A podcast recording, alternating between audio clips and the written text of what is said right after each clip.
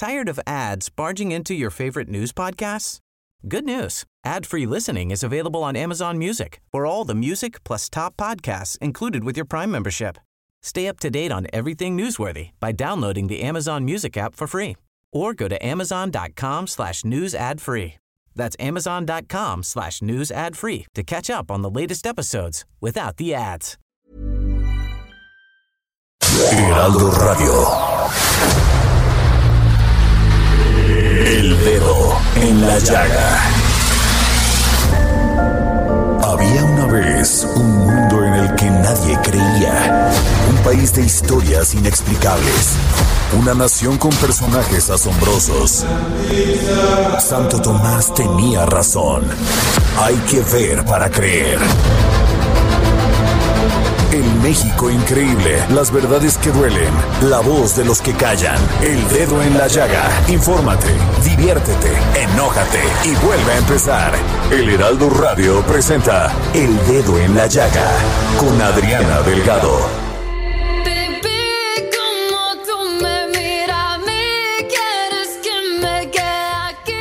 Y hoy es viernes, sí, viernes 30 de julio del 2021 y estamos escuchando Baby de Valentina Mami.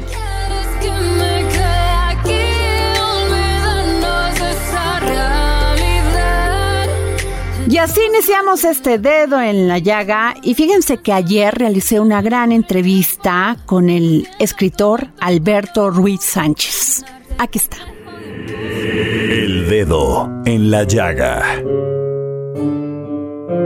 Estamos tan intoxicados uno del otro. Estamos tan intoxicados uno del otro que de improviso podríamos naufragar. Este paraíso incomparable podría convertirse en terrible afección. Todo se ha aproximado al crimen. Dios nos ha de perdonar. A pesar de la paciencia infinita, los caminos prohibidos se han cruzado. Llevamos el paraíso como una cadena bendita. Miramos en él como un aljibe insondable, más profundo que los libros admirables que surgen de pronto y lo contienen todo. Alberto Ruy Sánchez, tienes que platicarme todo sobre Ana Akhmatova. Pues bueno, que ya está enteradísima. Pues mira, ella es el, tema, el personaje central de la novela mía que llevo varios años escribiendo y que está por publicar en Zaguara ahora en octubre. ¡Qué maravilla! Por favor, explícanos qué es el acmeísmo. El acmeísmo es un movimiento literario que sucedió antes de la revolución eh, soviética en San Petersburgo, que era la capital de Rusia. Eh, los protagonistas fueron eh, el poeta más conocido de su época, que se llamaba Gumilyov, Nikolai Gumilyov, Osip Mandelstam y una mujer que después fue esposa de Gumilyov, Ana Akhmatova. Es un movimiento que era una respuesta al simbolismo. El simbolismo era, eh, digamos, la tendencia estética más extendida en su momento. Y este otro movimiento literario eh, trata de ser al mismo tiempo más concretos en las palabras, es decir, hablar menos de símbolos y más de hechos, y simultáneamente ligarse a las tradiciones literarias que había entonces, eh, retomando muchos de los ejemplos de Pushkin, que le importaba tanto la literatura folclórica como los clásicos. La lectura de los clásicos, tanto griegos y latinos como eslavos, eh, alimentaban entonces a toda esta nueva generación. Y protagonista indiscutible a lo largo del tiempo fue Ana Akhmatova, que la más joven y la más nueva escritora de ese, de ese grupo. Ella, además, fue una poeta que se hizo muy popular desde su primer libro, porque eh, inmediatamente fue significativa para los jóvenes y sobre todo para las mujeres de su tiempo. Ella era una mujer muy libre, muy rebelde con las normas para empezar. Ella no se llamaba Akhmatova, se llamaba Morenko, pero el padre, que era un, un oficial ruso le dijo que le prohibía que, que avergonzara el nombre de la familia. Entonces dijo, muy bien, voy a seguir escribiendo poesía, aunque te dé vergüenza, y me voy a cambiar el nombre. Entonces ella se inventó un nombre, eh, lo tomó de una bisabuela tártara. Es decir, ella comienza a inventar su leyenda desde muy jovencita, desde adolescente, cambiándose el nombre. Y comienza a buscar su lugar en el mundo, su manera de estar en el mundo como poeta. Algo que a mí me pareció muy importante es que más importante que su psicología, que es lo que la gente busca en los personajes de las novelas, yo traté de desentrañar su poética, es decir, la relación que ella tenía con las palabras.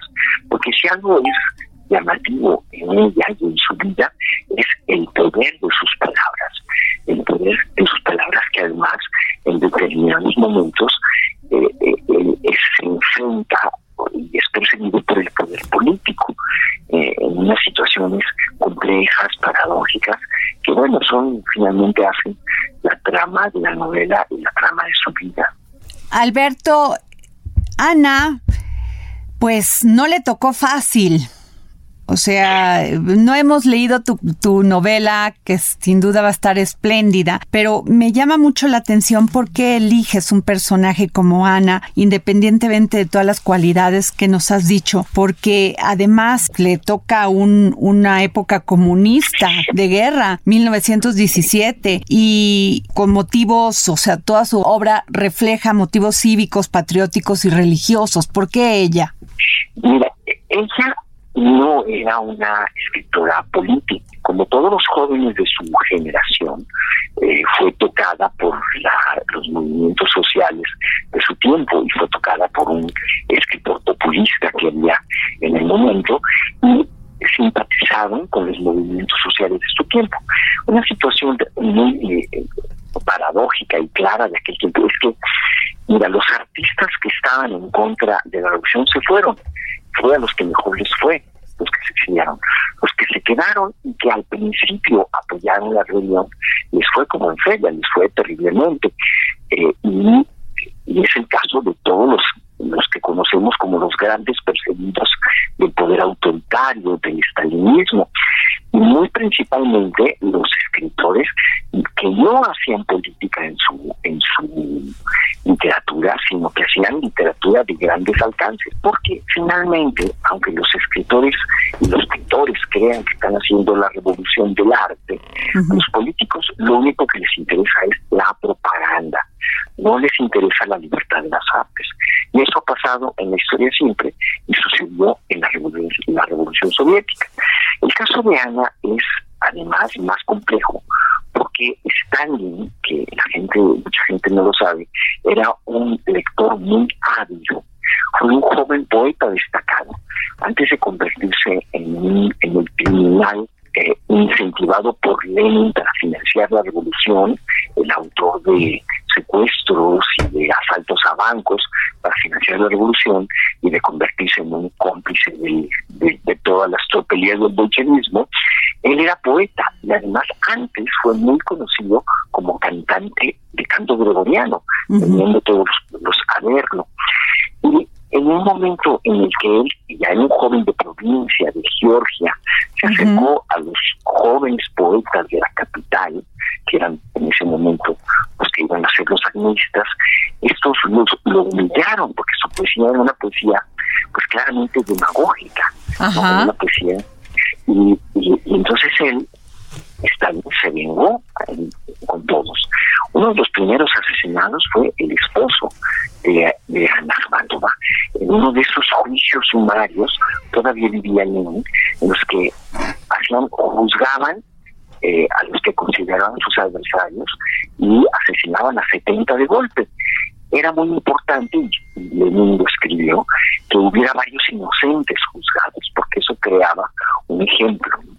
Y entonces los, los que no eran culpables de lo que los acusaban, que eran casi todos, eh, eh que no era culpable, estuvo eh, el, lo, lo asesinaron en 1921 Mi novela llega más o menos hasta ese momento.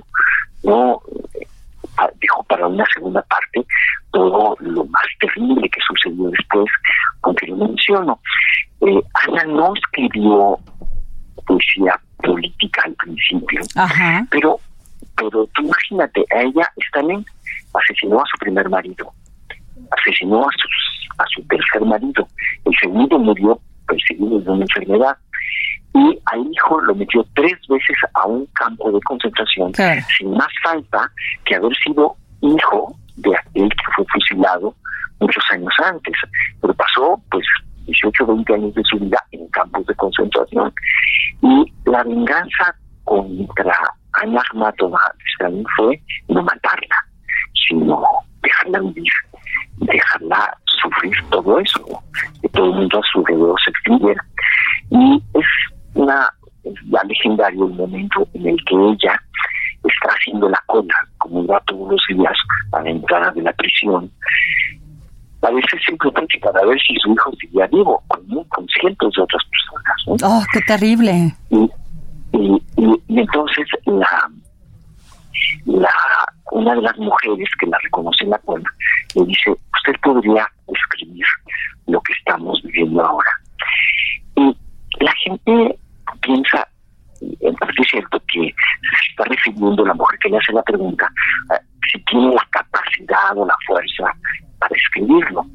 Pero no es solamente eso es que físicamente Ana tenía prohibido publicar pro- prohibido incluso escribir y tenía un micrófono que grababa todas las conversaciones que tenía y un micrófono visible, o sea, la- ella tenía que mostrar que seguía viva, tenía que hablarle al micrófono que le estaba vigilando, porque si se escapaba o se suicidaba, pues al hijo que tenía en prisión lo, se lo echaban.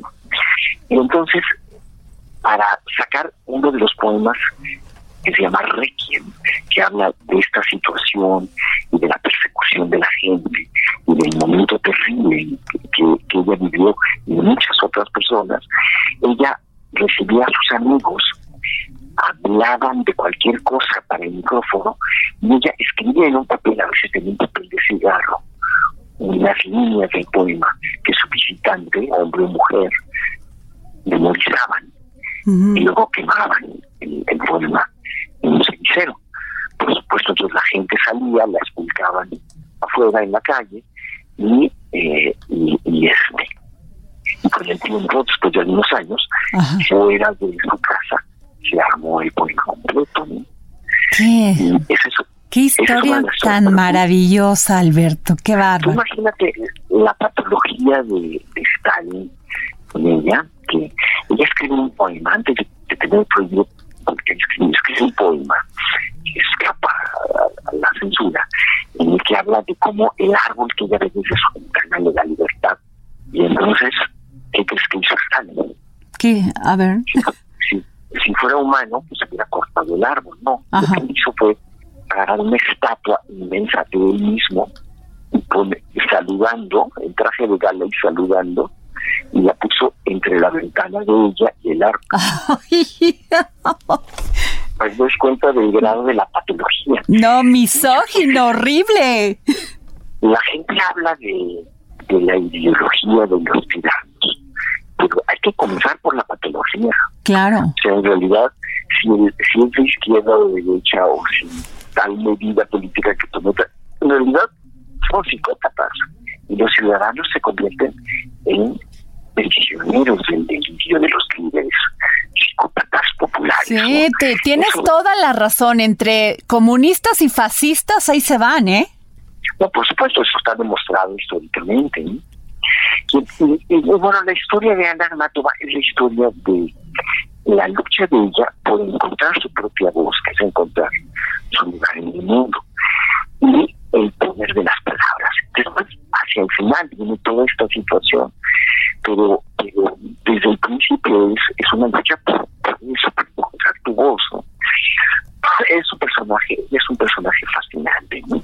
Ay, Alberto, no sabes qué placer es que escucharte siempre para nuestros radioescuchas. La verdad, eh, no sabes qué halagados nos sentimos aquí en el dedo en la llaga que siempre estés tan accesible, que seas tan humilde de contestarnos el teléfono y compartirnos toda tu sabiduría y además pues toda tu escritura. La verdad te lo agradecemos. el agradecido soy yo, imagínate. ¿Este libro cuándo sale, Alberto? Sale en octubre. Ya, ya estamos hoy Sí, sí, ya eh, se llama el expediente Anagmato. Sí, cuando salga te queremos pedir que vengas y que podamos, este, no sé si se puede regalarle algunos ejemplares a todas estas personas que nos escuchan y que con esta crisis pues a veces no pueden acceder a esta literatura y pues aquí tratamos de hacer este que tengan ese acceso, querido Alberto. No, y vas a ver, el libro no va a ser un libro muy voluminoso, va a ser una edición muy bella. En la portada tiene un cuadro que hizo un gran pintor que se Precioso. llama Ayman, Nathan Ayman, que, se lo pintó en 1915 cuando ella tenía 26 años. Y tú la ves, ella tiene un perfil así, aquí le muy característico. Y la historia está contada por la mujer de la policía que estaba encargada de pues de acercarse clandestinamente a ella y delatarla, ¿no? Y hacerle un reporte semanal a, a Stalin de lo que Ana hacía. es un personaje que sale en mi novela Los sueños de la serpiente, esta misma mujer.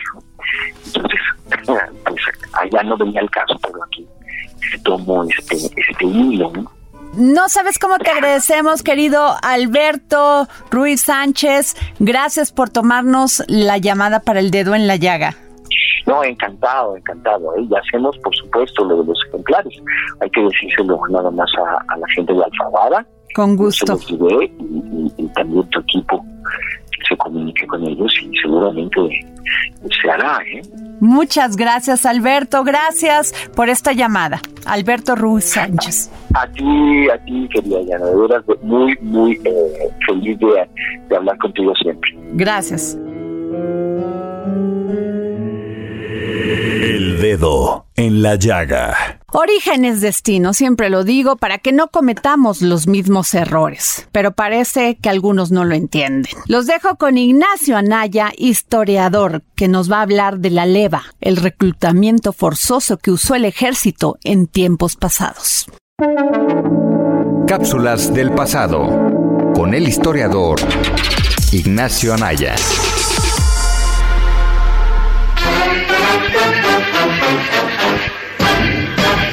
Hola Adriana, hola amigos del dedo en la llaga, soy Ignacio Naya y esta es mi cápsula del pasado para el día de hoy. En este episodio les voy a contar sobre la leva, es decir, el reclutamiento forzoso de la población civil para servir en el ejército. Fue algo muy recurrente en México durante el siglo XIX y comienzos del XX, hasta la Revolución Mexicana. A comienzos de México post-independiente, el ejército era de las instituciones más poderosas de ese entonces, pero a su vez también estaba todavía lejos de consolidarse como la institución que es actualmente, sobre todo porque también es un periodo donde tenemos milicias y la Guardia Nacional en los estados, no la Guardia Nacional como la entendemos actualmente. Era un ejército que apenas estaba formando y que aún le faltaba profesionalizarse. Era necesario un sistema de reclutamiento, sobre todo en un país que estaba en constante conflicto. Se necesitaban efectivos. Con ello se empleó la leva, que en sus comienzos seleccionaba a hombres de perfiles considerados bajos en la sociedad, vagabundos y ebrios y en general personas de condiciones bajas. Era además algo poco costoso. Y bueno, se estarán preguntando, ¿cómo era? El nombre viene de levantados, y prácticamente era eso. Se capturaban en las calles a los hombres que entraban en el perfil de aquellos que buscaba el ejército para emplear en la leva, aquellos considerados como ignorantes y fáciles de corromper. Pero después se fue incorporando otro tipo de gente, como los que buscaban trabajo o jornaleros. Eran redadas sorpresivas en ciertas localizaciones. Era verdaderamente un abuso del poder. Hubo deserciones, que eran castigadas y podía ir desde trabajo forzoso hasta la pena de muerte según las circunstancias. Ahí dentro el trato era muy malo. y había una relación tensa entre superior y subordinado. Hubo intentos de cambiar la manera de reclutar. Por ejemplo, Benito Juárez estableció que debía de haber un soldado por cada mil habitantes, y estos serían seleccionados mediante un sorteo en las distintas entidades del país. El sistema falló, y se recurrió a la leva nuevamente. Durante el porfiriato se empleaba la leva ante la falta de voluntarios para el ejército. La leva también generaba debates. Por ejemplo, había quienes decían que era buena ya que limpiaba las calles de criminales. Pero por otro lado también había quienes decían que era armar a criminales en un ejército. Esto fue algo que sonó en la prensa y en la boca de los propios militares. Para finalizar, podemos decir que la leva fue una herramienta empleada que terminó perjudicando a la sociedad mexicana. El método generó una enorme cantidad de deserciones. De hecho, en ocasiones estas personas se dañaban ellas mismas e incluso se mutilaban para evadir el ejército, con tal de ser considerados no aptos para seguir en el cuartel. No se podía forzar a la población a la vida castrense. Los resultados terminaban siendo contraproducentes en varios casos. Espero les haya parecido interesante este episodio. Muchas gracias y hasta la próxima.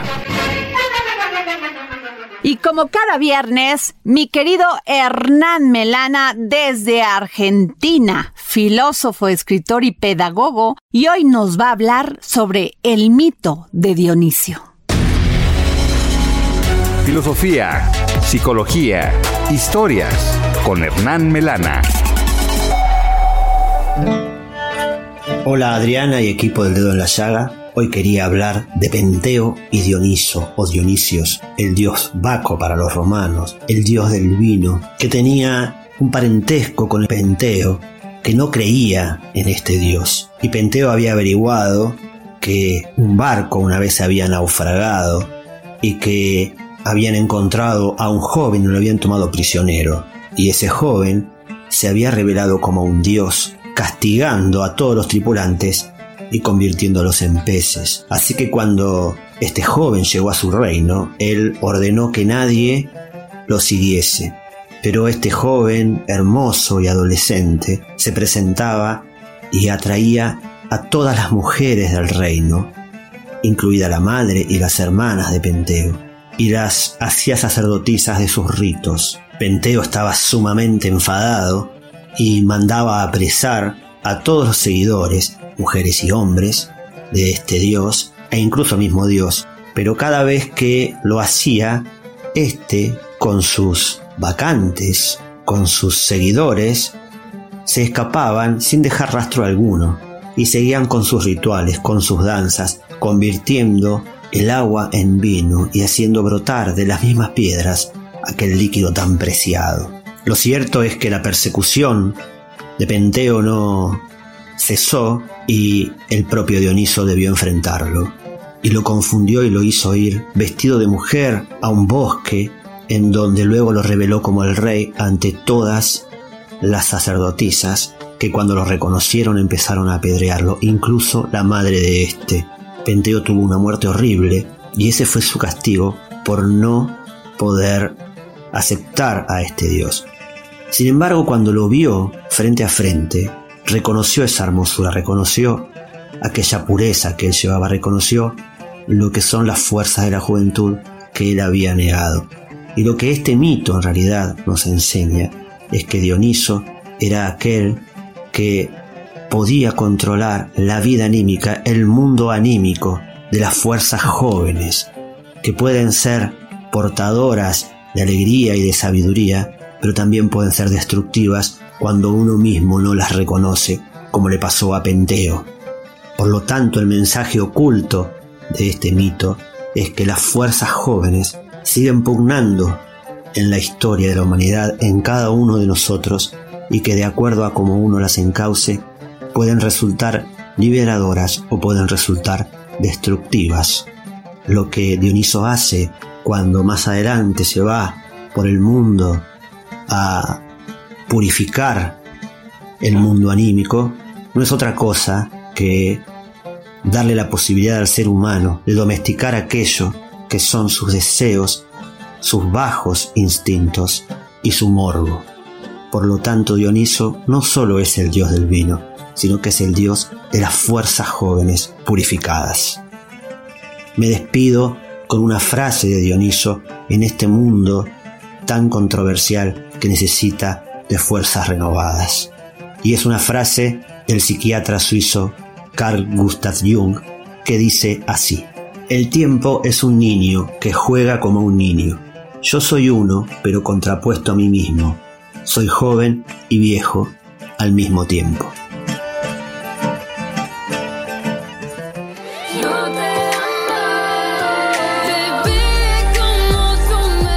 Y nos vamos a una pausa y regresamos aquí al dedo en la llaga. Yo soy Adriana Delgado Ruiz, me encuentra en arroba Adri Delgado Ruiz. Regresamos.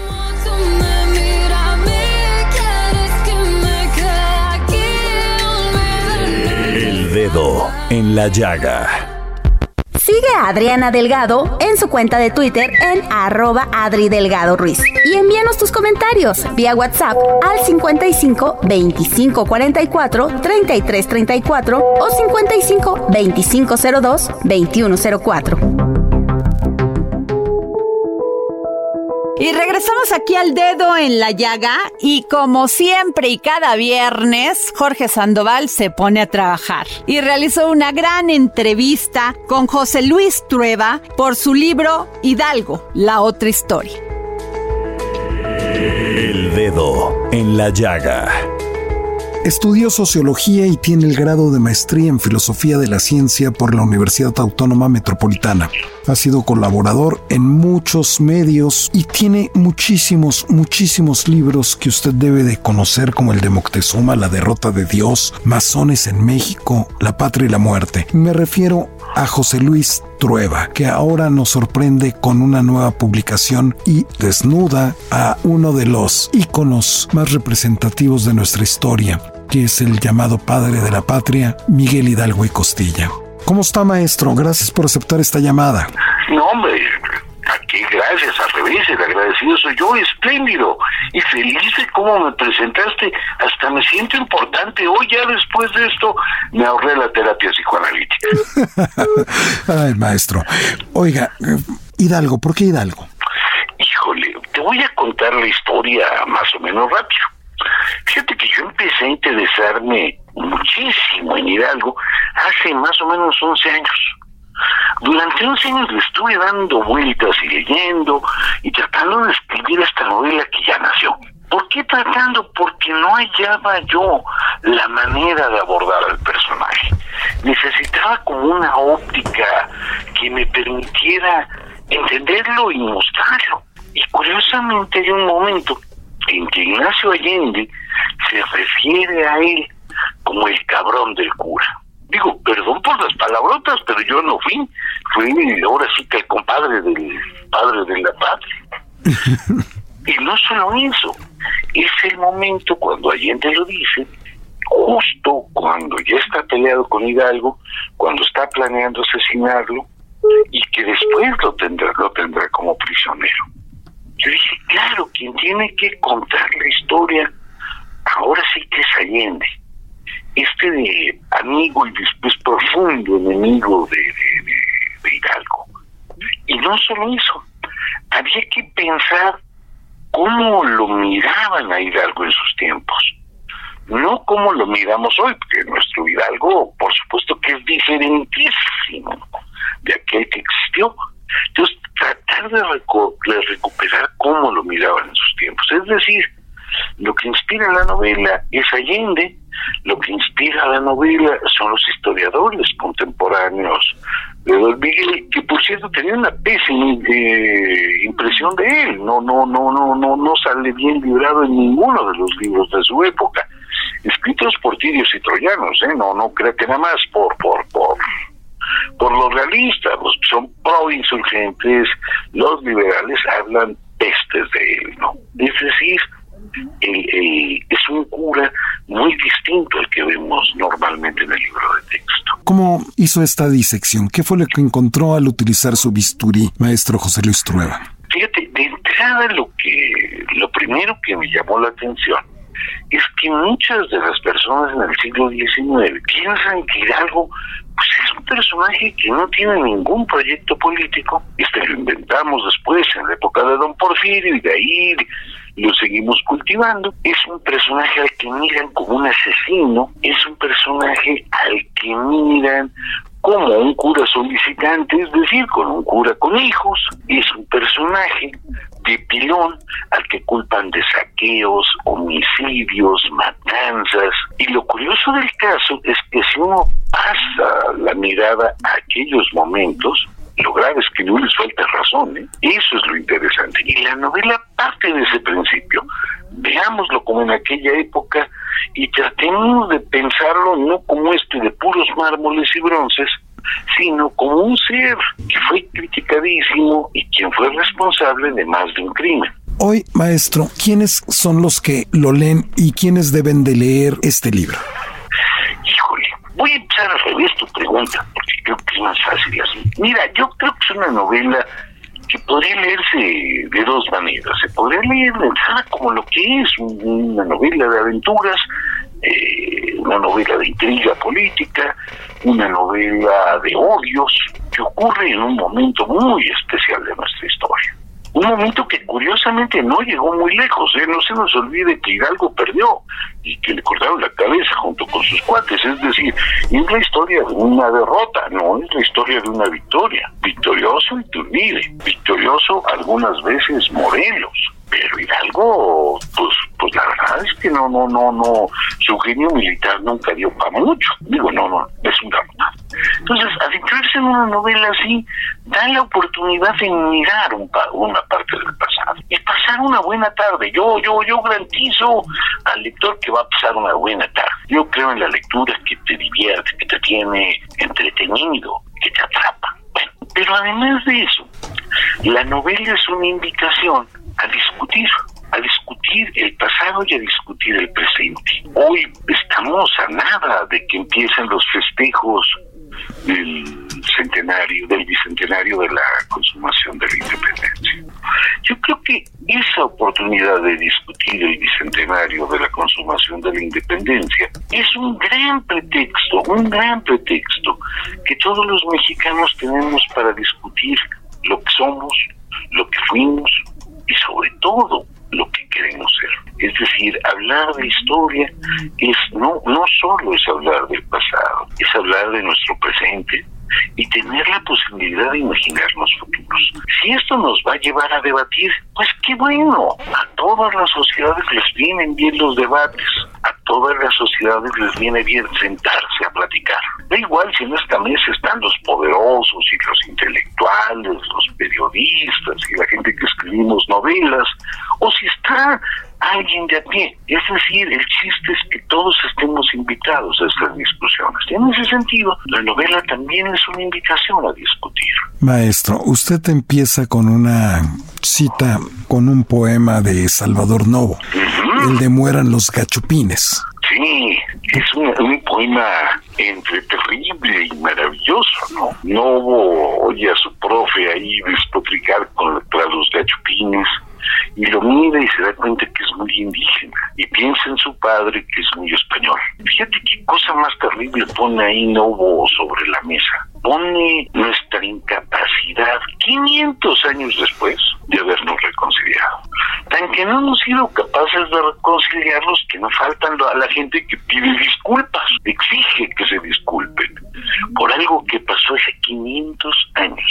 Y la paradoja es que exige que se disculpen en el idioma de los conquistadores. Es decir, yo creo que este país tiene que reconciliarse con su pasado. Y la única manera de hacerlo es ventilando los esqueletos del closet. Es como tú, como yo. Si nos queremos reconciliar con el pasado, el primer paso es meterte al closet y sacar los esqueletos y darles una, una plumereada, por lo menos, ¿no? Quitarse el polvo, verlos, estudiarlos y aceptar que ahí están son parte de ti y remedio que vivir con ellos. Efectivamente, si no entendemos de dónde venimos, como usted bien dice, o como dice Adriana Delgado, origen es destino, y no logramos comprenderlo, pues nunca levantaremos cabeza, como dijera Paz, ¿no? Exactamente, exactamente, porque no podemos permitir que un país se la pasen mirándose el ombligo e inventándose pasados. No podemos permitir que la historia solo sirva para construir un discurso desde el poder. Debemos de permitir una historia que nos incluya a todos. Y en el momento en que nos incluimos a todos, ocurre una maravilla. Estamos ante un hecho plenamente democrático y ante un país donde todos, absolutamente todos, tienen chance de poder hablar, de que su opinión valga y sobre todo que sea respetada. No existe el verdadero Hidalgo, maestro, dice Alejandro Por supuesto Rosas. que no. Por supuesto que no. Desgraciadamente, Hidalgo es un es un fantasma que toma rostros según quien lo mire. Es decir, cuando alguien invoca Hidalgo y habla de la liberación, Hidalgo automáticamente se vuelve este señor que está en la portada, el, el sacerdote viejo, con la cabellera larga y peloncito. Este hombre que anda cargando ahí in- in- insignias y que convoca al pueblo. El problema de todo esto es que ese Hidalgo puede cambiar. Y también puede ser el Hidalgo de los que están dispuestos a la crítica, el Hidalgo que les da miedo cuando alguien puede conducir a la muchedumbre en contra de sus falsos enemigos. Es decir, Hidalgo puede ser muchísimas cosas. El problema es que ni siquiera lo conocemos físicamente. ¿Qué quiero decir? La imagen oficial de Hidalgo, pues poco se parece a él, poco, poco, poco se parece a él. Y curiosamente, las imágenes de su época apenas serían un par. Es un personaje absolutamente diferente al que conocemos. Perdón por lo que voy a decir, pero no, no encuentro otra manera de explicarlo fácilmente. Se parece más al señor Burns, el de los Simpson. Es decir, un, hombre medio injusto, medio jorobadito, con su pelito y sus manitas así como, como de insectito, que a este, este cura gallardísimo, ¿no? Que eh, pareciera que se parece más a eso. Es decir, no lo conocemos ni siquiera físicamente.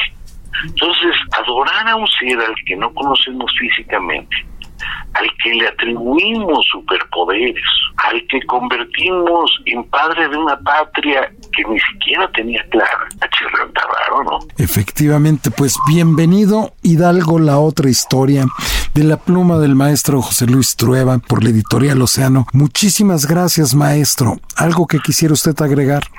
No, hombre, pues solo agregarte lo más importante. Gracias por haberme invitado. Gracias por dejarme platicar con ustedes.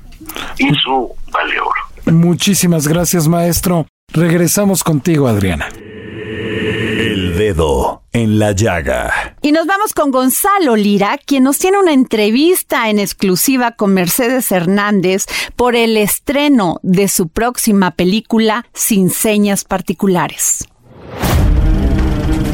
Es tiempo del séptimo arte. Películas, cortometrajes, series, documentales y excelente música.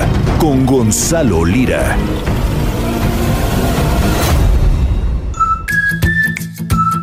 Hola, ¿qué tal Adri? Muy buenas tardes y buen viernes, buen fin de semana para ti y toda la audiencia que nos escucha por acá por el dedo en la llaga. Yo soy Gonzalo Lira, ya lo saben, me encuentran en redes como arroba gonis, G-O-N-Y-Z. Y pues llegó el momento de hablar de estrenos, próximos estrenos y algunas cosas que ya encuentran en plataformas. Y vamos a arrancar con los próximos estrenos porque la próxima semana llega por fin a la cartelera cinematográfica de nuestro país la película Sin Señas Particulares, una película de Fernanda Valadez que se llevó todos los premios del Festival de Cine de Morelia del año pasado. Por allá también tuvo un par de premios en el Festival de Sundance, unos cuantos más en el Festival de San Sebastián y que nos cuenta la historia de una madre que está en busca de su hijo desaparecido. Platiqué con Mercedes Hernández, la actriz que interpreta el personaje protagónico de esta película y que se llevó el premio a Mejor Actriz en el Festival de Morelia sobre sus inquietudes, por qué quería hacer esta película y hablar de estos temas. Los proyectos en los que estoy involucrada tienen un contenido social importante y eso ha sido muy gratificante para mí. Y a pesar de que lo que soy es una intérprete, pues Me importa mucho que los proyectos en los que participo reflejen eh, o sean congruentes con lo que yo pienso. Concretamente en Sin Señas Particulares, yo creo que es una película muy importante en este momento porque abona al conocimiento de un problema que de tanto que está presente y tantos años que lleva sucediendo, la sociedad eh, de pronto prefiere mirar a otro lado y darle la espalda.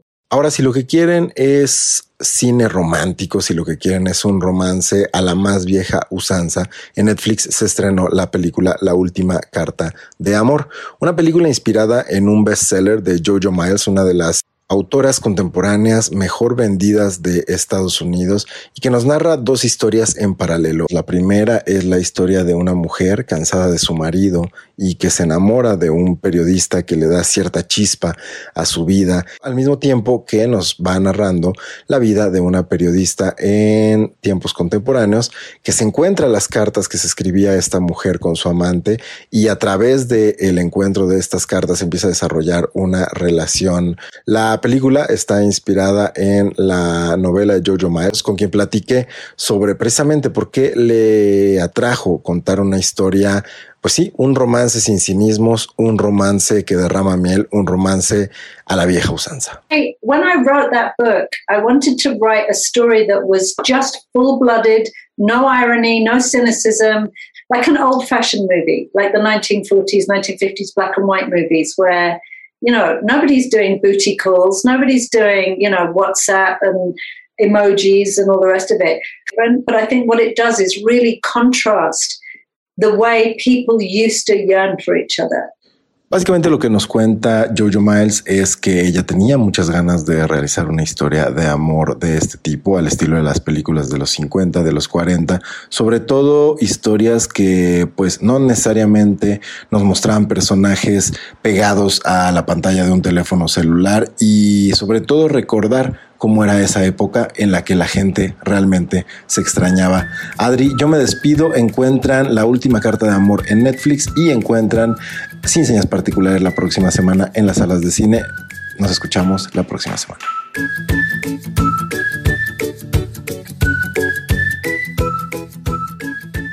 Y nos vamos al momento GastroLab con Miriam Lira, quien nos hablará del aguacate y su papel dentro de la gastronomía mexicana. Vanguardia culinaria, tendencias gastronómicas, recomendaciones, restaurantes, entrevistas. El ingrediente secreto eres tú. GastroLab con Miriam Lira en el dedo en la llaga.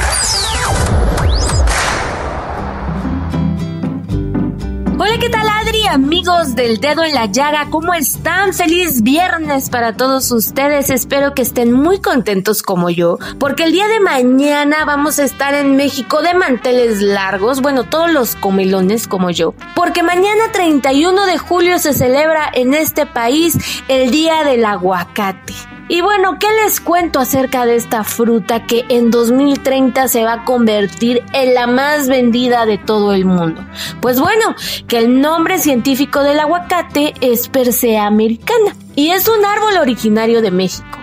Su nombre proviene del náhuatl, aguacatl, que significa testículos de árbol, un poco peculiar su denominación, pero bueno, los indígenas mexicanos también adicionalmente los denominaban como quilahuacatl al fruto pequeño y tlacotlacahuatl al fruto de tamaño más grande, también conocido en algunas regiones como aguacate padre. En épocas prehispánicas, el árbol del aguacate era considerado por los antiguos mexicas como un árbol sagrado, dador de vida por la forma de su excepcional fruto, e incluso ya al paso de los siglos por su delicioso sabor, se le conocía como mantequilla de árbol. En México, el aguacate como tal tuvo su origen en las partes altas del centro y este del país, regiones en donde se considera se llevó a cabo la primera vez que se domesticó. Y bueno, también se desarrolló en partes altas de Guatemala. El árbol del aguacate puede crecer hasta 20 metros de altura. aunque en los cultivos comúnmente se mantiene de menos de 5 metros. Y en México existen al menos 20 diferentes especies de aguacate y se reconocen tres razas, que son la mexicana, la antillana y la guatemalteca. Entre las variedades más comercializadas destaca el Hass, el criollo, el bacon, el fuerte y el pinkerton. Algunas de ellas también son producidas en España. De acuerdo con la Secretaría de Agricultura, México aporta 3 de cada 10 toneladas de aguacate que se producen en el mundo. Y de estas, el estado de Michoacán aporta el 85.9% de la exportación total, lo que quiere decir que 8 de cada 10 aguacates de México salen de este maravilloso estado. Pero otros también no se quedan atrás porque el Estado de México, Jalisco, Nayarit y Morelos también producen y en conjunto generan el 95% de toda la producción nacional.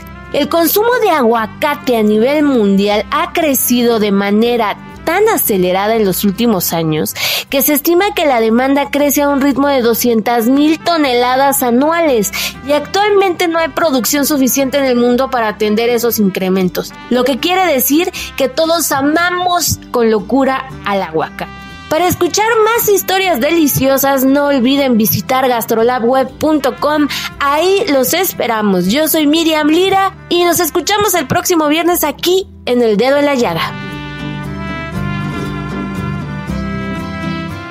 Bueno, y nos vamos con Roberto San Germán, que nos va a hablar de qué ha pasado en esta justa veraniega, porque ya saben que no podemos decir nada, pero qué pasó con las jugadoras de softball y la multa o pena que le va a infligir la federación por esto de tirar los uniformes a la basura y si es excesiva. Nos vamos con Roberto. Roberto San Germán y los deportes al estilo del dedo en la llaga con Adriana Delgado.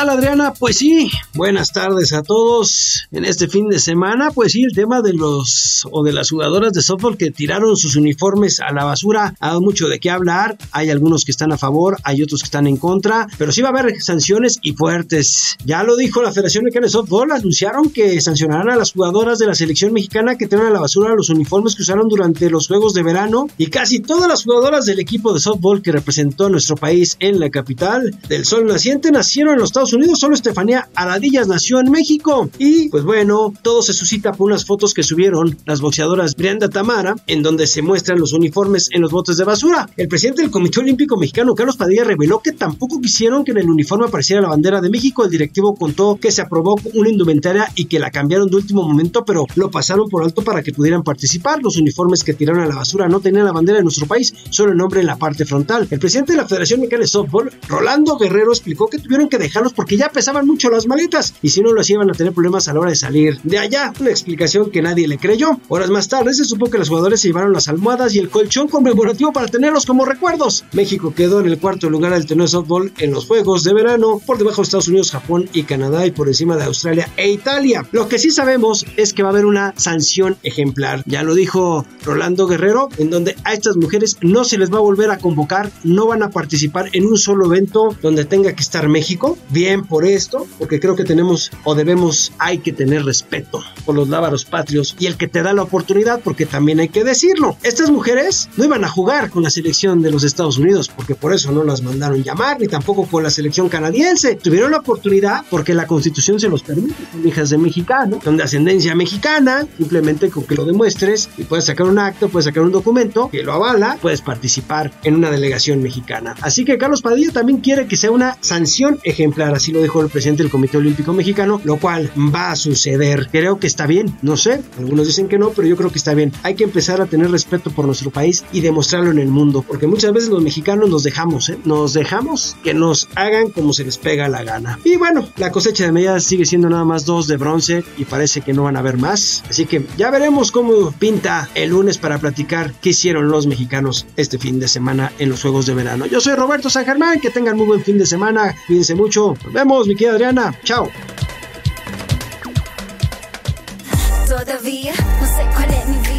Muchísimas gracias por escucharnos. Soy Adriana Delgado. Gracias sobre todo por permitirnos entrar en su corazón. Tenga usted un buen fin de semana. Nos vemos el lunes.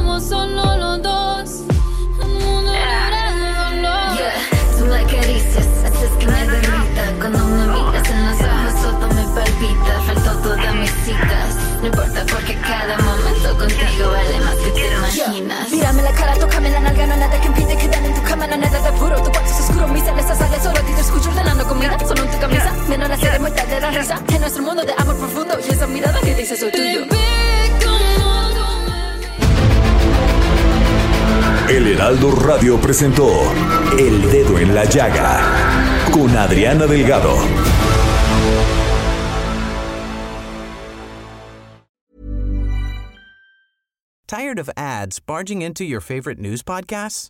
Good news. Ad-free listening is available on Amazon Music for all the music plus top podcasts included with your Prime membership. Stay up to date on everything newsworthy by downloading the Amazon Music app for free or go to amazon.com slash news ad free. That's amazon.com slash news ad free to catch up on the latest episodes without the ads.